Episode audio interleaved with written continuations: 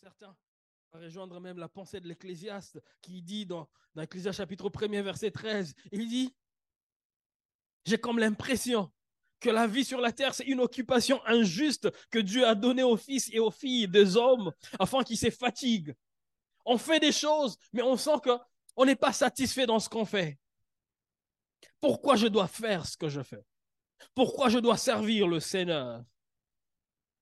L'Ecclésiaste le dit encore. Il s'est posé beaucoup de questions sur la vie, le pourquoi de la vie, pourquoi on travaille, pourquoi on fait ce qu'on fait. Mais écoutez ce qu'il dit dans Ecclésiaste chapitre 1er, verset 2 à 3. Il dit ce qui suit. Il dit vanité de vanité, dit l'Ecclésiaste. Vanité de vanité. Tout est vanité. Ah bon? Tout? Il dit tout est vanité. Verset 3, il dit Quel avantage revient-il à l'homme de toute la peine qui se donne sous le soleil? Une autre version dit Pourquoi travailler autant sur, la terre? Quel avantage Quel profit à l'homme de tout son labeur dont tu se tourmentes sous le soleil? Pourquoi travailler? Pourquoi se tourmenter à faire tout ce qu'on fait? Et après avoir considéré ce que l'humain fait sur la terre et comment cela finit, écoutez ce que le sage, Ecclésiaste dit encore, il dit, dans Ecclésiaste chapitre 2, verset 17 à 19, il dit, quand j'ai considéré ces choses, quand j'ai vu combien tout est vanité, quand j'ai vu que tout ce que nous faisons n'est que poursuite du vent, il dit, j'ai haï la vie. Car ce qui s'est fait sous le soleil m'a déplu. Car tout est vanité et poursuite du vent. J'ai haï tout le travail que j'ai fait sous le soleil et dont j'ai laissé la jouissance à l'homme qui me, succédera. Il dit à un certain moment, je, je partirai. Et quelqu'un d'autre qui n'a pas travaillé pour ce que j'ai travaillé, il va hériter. Il dit, j'ai haï la vie quand j'ai pensé à ces choses. Et il se pose une question, il dit, qui sait s'il sera sage ou insensé Qui sait qui va bien gérer ce que j'ai, fait, ce que j'ai travaillé? Je travaille durement. Et après, je dois partir et laisser ça à quelqu'un d'autre. Est-ce que ça a du sens? Au verset 22 et 23, il dit, que revient-il en effet à l'homme de tout son travail, de la préoccupation de son cœur, objet de ses fatigues sous le soleil? Il dit, tous les jours ne sont que douleur, et son partage n'est que chagrin. Il dit, même la nuit, le temps qu'il est censé se reposer, son cœur n'est pas au repos. Même la nuit, son cœur s'est préoccupe encore. On se préoccupe pour ce qui est passé la journée. On se préoccupe pour ce qu'on va faire encore demain. On n'a pas le temps de se reposer. On se dit, qu'est-ce que je vais faire? Comment je vais le vivre demain? Attendre ce que l'Ecclésiaste dit. On se dirait, ça c'est seulement pour ceux qui travaillent dans le monde séculier. À l'église, on ne sent pas ça.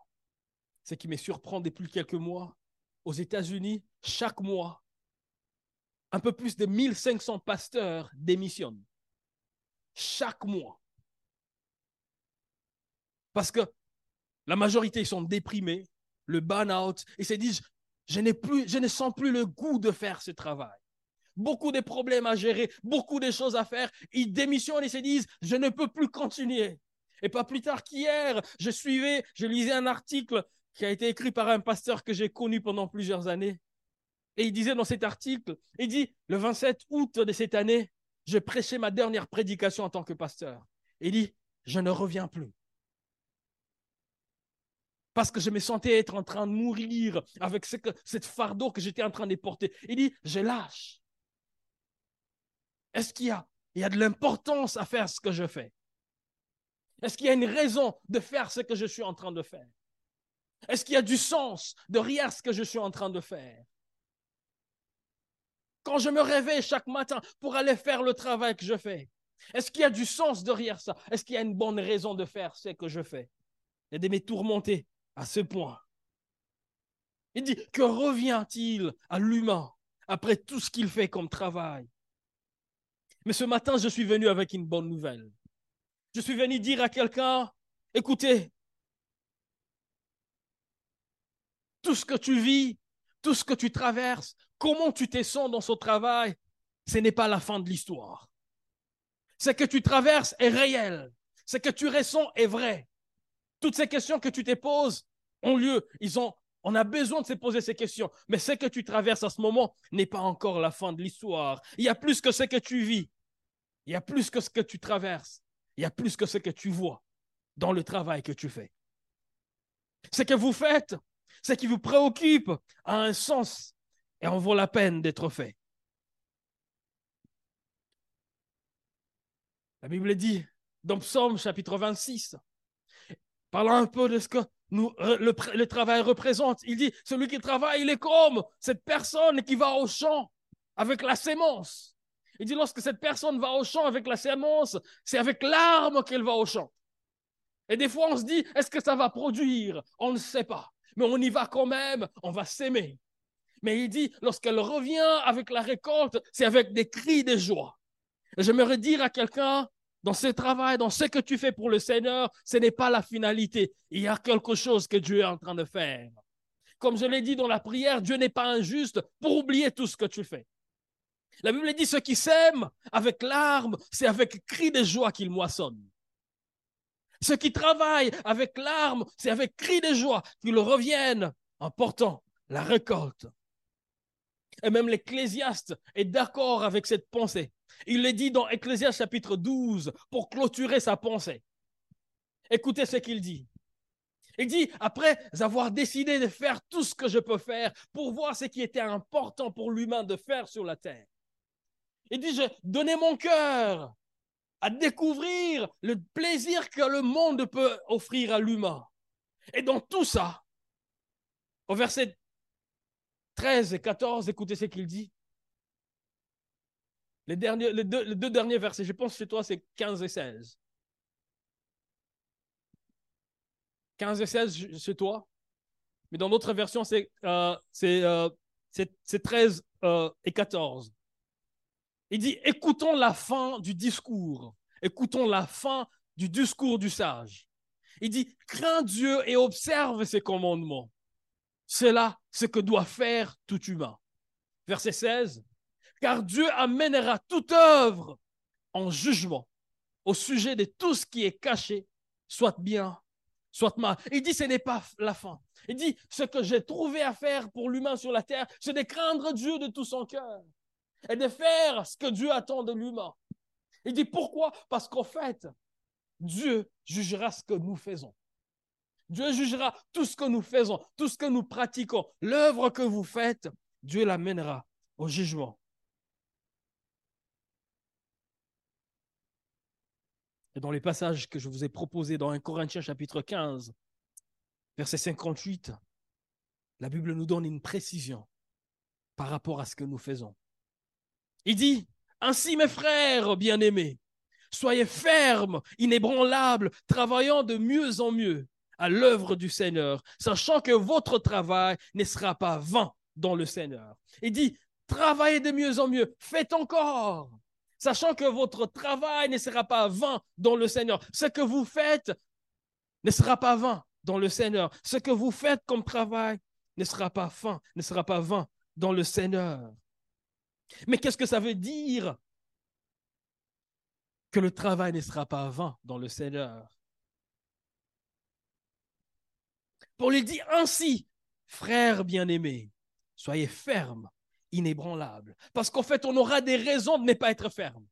On aura des raisons d'être ébranlés par des réalités, des situations de la vie. On aura besoin de tout lâcher et de tout abandonner parce qu'on se dit, je, ne peux plus.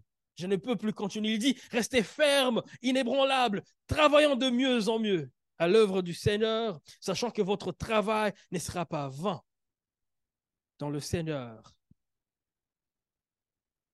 Si vous avez remarqué avec moi, ces passages commencent par ainsi.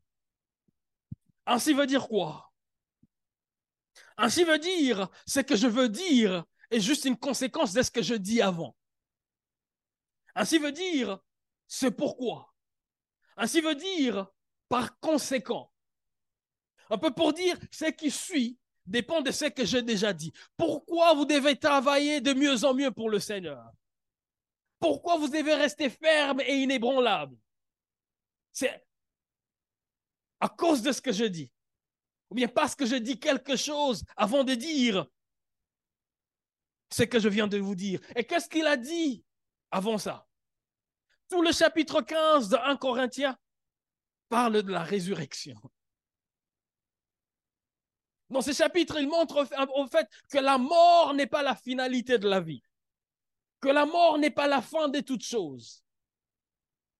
Il montre que la mort a été vaincue. Le plus grand ennemi de l'humain a été vaincu. Si vous revenez chez l'Ecclésiaste, il a montré qu'au fait, tout ce que nous faisons n'a pas de sens parce que la mort viendra et on arrêtera tout. Mais plus tard, Paul vient donner une précision et il dit, mais non, même quand la mort vient, ce n'est pas la finalité.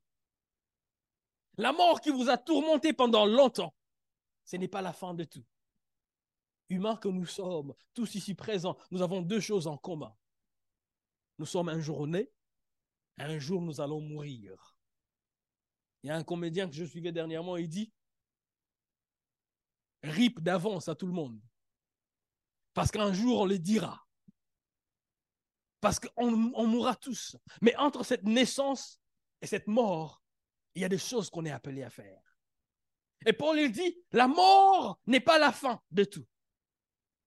La mort n'est pas la finalité de tout. Il y a quelque chose de plus grand au-delà de ça, au-delà de la mort. Et au verset 55 et 57 d'un Corinthiens 15, écoutez ce que la Bible dit. Ô mort, où est ta victoire? Ô mort, où est ton aiguillon? L'aiguillon de la mort, c'est le péché. Et la puissance du péché, c'est la loi. 57, mais grâce soit rendue au Dieu qui nous a donné la victoire par notre Seigneur Jésus. Et c'est juste après ça qu'il dit, ainsi bien aimé, parce que vous avez reçu la victoire sur la mort, parce que vous avez vaincu, vous avez reçu la victoire sur le monde, sur le péché. Ainsi bien aimé, travaillez de mieux en mieux, parce que votre travail a un sens. Si votre vie ne se limite pas ici, alors travaillez pour cette vie qui est à venir. Parce que tout ce que vous faites ici aura un sens dans l'éternité. Tout ce que vous faites ici aura un sens dans l'éternité. Et dans, dans 1 Corinthiens chapitre 15, verset 19, il dit, si nous espérons en, Christ que pour des choses d'ici et maintenant, nous sommes les plus malheureux de tous. Il dit, si notre espérance en Christ ne se limite qu'aux choses que nous pouvons avoir ici sur la terre. Alors notre vie nous sommes des plus malheureux de tous. Pourquoi? Parce qu'en fait, notre espérance en Christ nous amène au-delà de la vie sur la terre. Notre espérance en Christ nous amène au-delà de la mort. Notre espérance en Christ, c'est une espérance qui nous amène dans la vie éternelle. Alors, si vous croyez que vous vivrez éternellement, croyez que ce que vous faites ici a de l'impact non seulement ici, mais ça vous accompagnera dans l'éternité. Ce que nous serons dans l'éternité dépend de ce que nous faisons maintenant. Ce que nous vivrons dans l'éternité dépend de ce que nous avons, nous acceptons de faire avec le Christ maintenant. Il dit, lorsque vous comprenez cela, soyez ferme et inébranlable. Soyez ferme et inébranlable. Parce que Dieu vous a donné la victoire. Soyez ferme et inébranlable. Travaillons de mieux à mieux pour le Seigneur. Soyez ferme. Soyez inébranlable. Pourquoi? Parce que vous aurez des raisons, comme je l'ai dit, d'être agité par des réalités de la vie. Il y a des situations qui vont venir et qui vont vous pousser à abandonner même certaines choses que vous faites pour le Seigneur. Il y a des réalités que vous allez traverser. Vous allez vous dire, pourquoi je dois faire ça? Pourquoi continuer à travailler? Pourquoi continuer à servir? Pourquoi continuer à m'offrir, à me sacrifier et à faire tout ce que je fais? Est-ce qu'il y, y, a du sens dans ce que je fais? Il dit, mais non, soyez ferme. Restez ferme inébranlable. Que toutes ces choses ne vous empêchent pas d'aller. Que toutes ces réalités ne vous empêchent pas de faire. Que toutes ces réalités ne vous empêchent pas de travailler. Il dit, non seulement de travailler, il dit, mais faites de mieux en mieux. Un peu pour dire, je reconnais que vous faites déjà. Je reconnais que vous travaillez déjà. Je reconnais que vous servez déjà. Mais faites encore mieux. Faites encore mieux. Qu'est-ce qu'il veut dire par inébranlable? Ce même terme, nous le trouvons encore dans, Colossiens chapitre 1er, verset 23. qui dit ce qui suit, demeurez fondés et inébranlables dans la foi, sans vous détourner de l'espérance de l'évangile. Quand il dit restez inébranlable, il dit ne vous détournez pas de l'espérance de l'évangile. Alors que tout peut dire désespoir, alors que tout peut montrer qu'il n'y a pas d'espoir, qu'il n'y a pas de sens dans ce que tu fais, il dit il y a de l'espérance que l'évangile donne. Alors restez ferme parce que vous avez vos yeux fixés sur cette espérance. Alors que tout peut vous décourager dans ce monde, ne perdez pas de vue l'espérance qui y a en Christ. Ne perdez pas de vue l'espérance qui y a en Christ. Il veut dire, lorsque les circonstances et les situations deviendront difficiles, lorsque vous serez tenté de tout lâcher et de vous tourner vers autre chose, ne le faites pas. Soyez inébranlables. Ne vous éloignez pas de l'espérance de l'évangile. Au contraire, alors que tout vous pousse à abandonner, il dit au contraire, faites encore plus. Alors que je suis un branle, pourquoi tu m'appelles à faire plus? C'est parce que je reconnais qu'il y a une capacité en toi de te surpasser, d'aller au-delà des circonstances et de faire plus que ce que les circonstances te présentent. Il dit faites encore plus, faites encore plus, faites encore plus. Et dans Philippiens chapitre 3, verset 14, verset 13 et 14, il dit ce qui suit. C'est Paul qui parle. Il écrit aux Philistins, aux Philippiens, et lui-même, il est en prison à ce moment-là, quand il écrit. Il reconnaît qu'il a fait des choses avec le Seigneur. Il reconnaît qu'il a accompli des grandes choses avec le Seigneur. Il est en prison maintenant parce qu'au fait, il était en train de prêcher la bonne nouvelle. Il était en train de servir le Seigneur. Mais écoutez ce qu'il dit. Il dit, j'ai fait une chose, oubliant ce qui est en arrière, et me portant vers ce qui est en avant. Qu'est-ce qui est en arrière? Peut-être des bonnes choses, peut-être des pas bonnes choses. Il dit, j'oublie ce qui est en arrière et je me focalise sur ce qui est en avant. Et en me focalisant sur ce qui est en avant, qu'est-ce que je fais? Je cours vers le but. Écoutez, les circonstances de la vie viennent pour détourner notre regard des buts, pour détourner notre regard de l'objectif. Paul pouvait se dire, Seigneur, pourquoi tu permets que je sois en prison alors que je suis en train de te servir?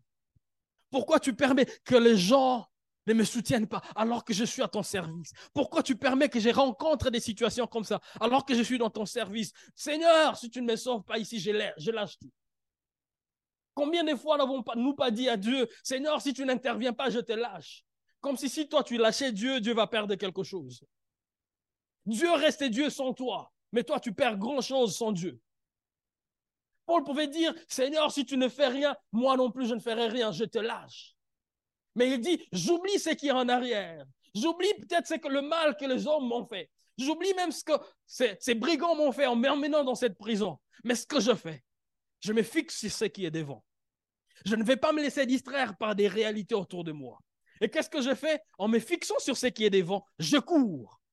Courir veut dire, la seconde d'après, je ne serai pas là où je suis maintenant. Un peu pour dire, je vais faire mieux que ce que je fais maintenant. Je vais faire encore plus que ce que je fais maintenant. Je vais avancer dans ce que je fais, dans ce que le Seigneur m'a donné de faire. Et ce matin, je suis venu nous dire, alors que les circonstances deviennent difficiles, dites-vous, je vais faire plus. C'est peut-être un signe, un signal pour te dire, tu as la possibilité de faire plus. N'abandonne pas, ne cède pas, ne dis pas, je lâche. Pourquoi? Parce qu'au fait, ce que tu fais ne sera pas avant dans le Seigneur. Ce que tu fais a de l'impact dans le Seigneur. Il dit, je cours, travaillant de mieux en mieux à l'œuvre du Seigneur. Mais une question se pose. Qu'est-ce que ça veut dire travailler à l'œuvre du Seigneur? C'est quoi l'œuvre du Seigneur? Est-ce seulement ce que le pasteur fait? Ce que le groupe de louanges font? C'est que tous ces ministères qu'on a présentés ici? C'est quoi l'œuvre du Seigneur?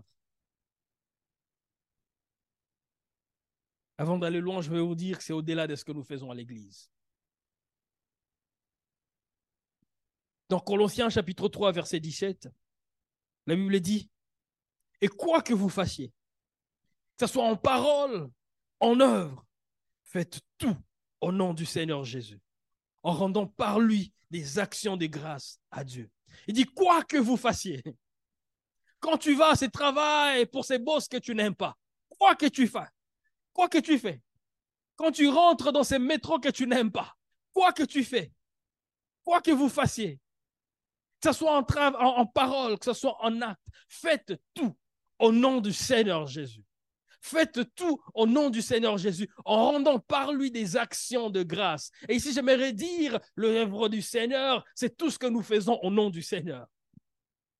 Pas seulement ce que nous faisons à l'église, pas seulement ce que nous faisons comme ministère, mais tout le travail que nous faisons. Aujourd'hui, tu rentres au travail, dis-toi, je vais le faire au nom de Jésus.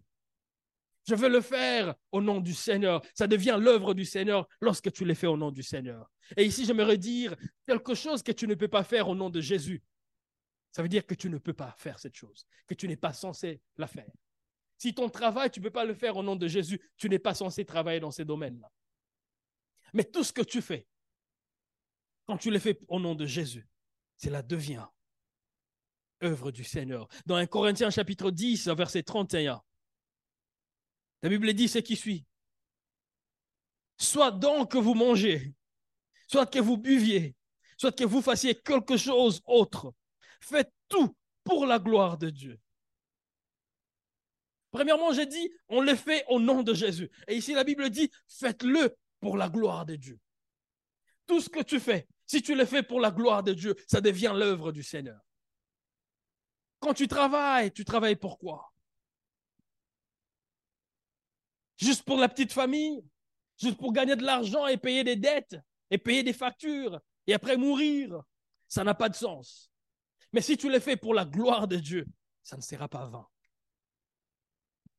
C'est quoi l'œuvre de Dieu? Dans Colossiens chapitre 3, verset 23, il dit ce qui suit. Tout ce que vous faites, faites-le de bon cœur, comme pour le Seigneur et non pour les hommes. Même quand tu vas vers ces bosses que tu n'aimes pas, Dis-toi, je ne suis pas à son service, je suis au service de Dieu. Même quand tu es en train de servir cette personne qui est ingrate, qui ne reconnaît pas ce que tu es en train de faire, dis-toi, je suis ici au service de Dieu. Et sers Dieu. Lorsque tu l'es fait pour Dieu, ça devient l'œuvre du Seigneur. Qu'est-ce que je dis? L'œuvre du Seigneur, c'est ce qu'on fait au nom de Jésus. L'œuvre du Seigneur, c'est ce qu'on fait pour la gloire de Dieu. L'œuvre du Seigneur, c'est ce qu'on fait pour Dieu. Si ton travail, tu l'es fait pour Dieu. Si ton travail, tu l'es fait au nom de Jésus. Si ton travail, tu le fais pour la gloire de Dieu, alors ça devient l'œuvre de Dieu. Et cette, cette œuvre-là ne sera pas vain devant Dieu. Cela ne sera pas vain devant le Seigneur. Et qu'est-ce que ça veut dire travailler au nom de Jésus? Ça veut dire je n'y vais pas avec mes mérites, j'y vais avec le mérite de Christ. Je n'y vais pas parce que je fais confiance à mes capacités, mais j'y vais parce que je veux que Christ, par moi, fasse ce que lui peut faire dans ce travail. Je n'y vais pas pour prouver que je peux, mais j'y vais pour que Christ soit représenté. Quand je dis je vais au nom de Jésus, ça veut dire que je représente toute l'autorité de Jésus dans ce que je fais. Et si tu les fais au nom de Jésus, tu les feras pour la gloire de Dieu. Il y a des choses, tu ne peux pas corrompre au nom de Jésus.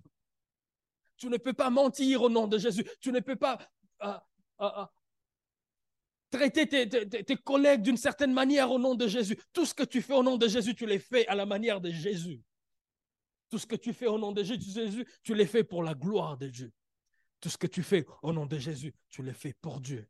Et quand tu les fais pour Dieu, sache que ce que tu es en train de faire ne sera pas vain. Même quand ça t'est fait mal. Même quand tu en as, tu en as marre. Ton travail ne sera jamais vain dans le Seigneur. Pourquoi? Et c'est ça la dernière chose. Il dit, sachant que votre travail ne sera jamais vain. Sachant du verbe savoir au participe présent. Vous avez fait la conjugaison. Le participe présent, généralement, c'est exprime une action qui se déroule au même moment que l'action principale.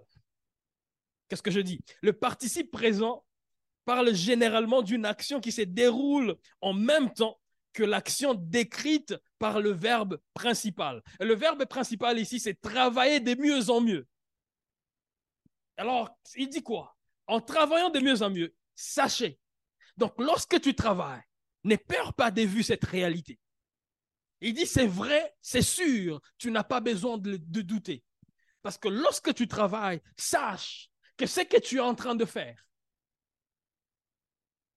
ce que tu es en train de faire à ce moment-là, le fait d'être au service du Seigneur, le fait de faire ce que tu es en train de faire maintenant pour le Seigneur, ces choses-là, ça aura du sens pour Dieu. Ça ne sera jamais vain pour le Seigneur. Un peu pour dire, ne perds jamais des vues. Que ton travail ne sera jamais vain. Ne perds jamais des vues. Ça nous arrive toujours, ça nous arrive souvent de nous dire, pourquoi je fais? Mais lui, il dit, ne perdez jamais des vues. Jamais. Sachez qu'en fait, ce que vous faites ne sera pas vain. Elle ne sera pas vain devant le Seigneur. Ça veut dire deux choses. Ça, aura un sens et ça a une récompense. Il y a un sens derrière ce que tu fais pour le Seigneur. Il y a une récompense attachée à ce que tu fais pour le Seigneur. Et il dit, lorsque tu y vas, reconnais, sache, sache qu'il y a une récompense attachée qui a un sens attaché. Et ma prière ce, ce début d'après-midi, c'est de nous dire, alors que nous commençons cette nouvelle année, pouvons-nous y aller, sachant que ce que nous sommes en train de faire pour le Seigneur n'est pas vain.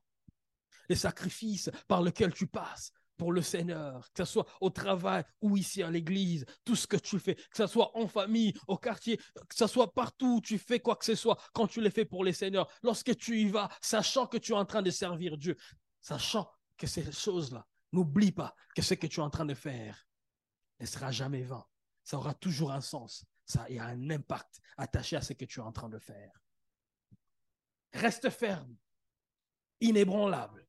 Reste ferme. Ne sois pas ébranlé par des choses et des situations et les réalités de la vie. Mais accepte de rester au service de l'éternel. Et Paul, alors qu'il finissait sa vie, et une fois encore en prison, il écrit à Timothée, il dit, il dit, j'ai combattu le bon combat. Un peu pour dire, ça n'a pas été facile. On ne parlera pas des combats si ça a été facile.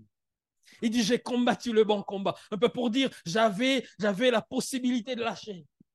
J'étais tenté de lâcher à un certain moment. Je me disais, mais non, ça ne vaut pas la peine, je ne veux pas continuer. Il dit, j'ai combattu le bon combat. Alors que tout me disait, lâche.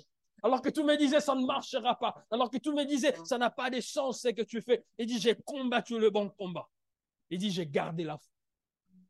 Je suis arrivé jusqu'à la fin. Et il dit, maintenant, une couronne m'est réservée. Il dit pas seulement à moi, mais aussi pour toutes ces personnes qui auront combattu jusqu'à la fin. Et ma prière, ne soyons pas de, ceux qui lâchent. Ne soyons pas de ceux qui lâchent parce que ça fait mal, mais soyons de ceux qui vont se dire, je tiens encore. Et à la fin, nous pourrons le dire comme Paul, j'ai combattu le bon combat, j'ai gardé la foi, et maintenant il y a une couronne qui qui me réservait. Il y a une couronne qui m'est réservée, non seulement à moi, mais aussi pour toutes ces personnes qui vont se donner, qui vont se donner pour être au service de Christ. Dans ton travail, dans tout ce que tu fais, sache que Dieu règne. Et lui, quand il règne, ce que tu fais a un sens. Est-ce qu'on peut incliner nos têtes dans la prière? Est-ce qu'on peut prendre cet engagement en ce début d'après-midi et dire, Seigneur, j'aimerais travailler pour toi. Ce que je fais pour mon boss à l'entreprise où je travaille, dans tout ce que je fais tous les jours, j'aimerais le faire au nom de Jésus. J'aimerais le faire à la gloire de Dieu. J'aimerais le faire pour Dieu. Est-ce que tu peux prendre cet engagement et dire, Seigneur, dans l'œuvre de Dieu que je fais, je j'aimerais faire de mieux en mieux comme tu me le demandes. J'aimerais faire de mieux en mieux, j'aimerais faire encore plus. Je ne vais pas rester à regarder derrière. Je voudrais que ce que je ferai demain soit plus que je fais aujourd'hui. Que ce que je ferai demain soit mieux que ce que je fais aujourd'hui. Que ce que je fais aujourd'hui soit mieux que ce que je fais hier. C'est ce que ça veut dire, faire de mieux en mieux.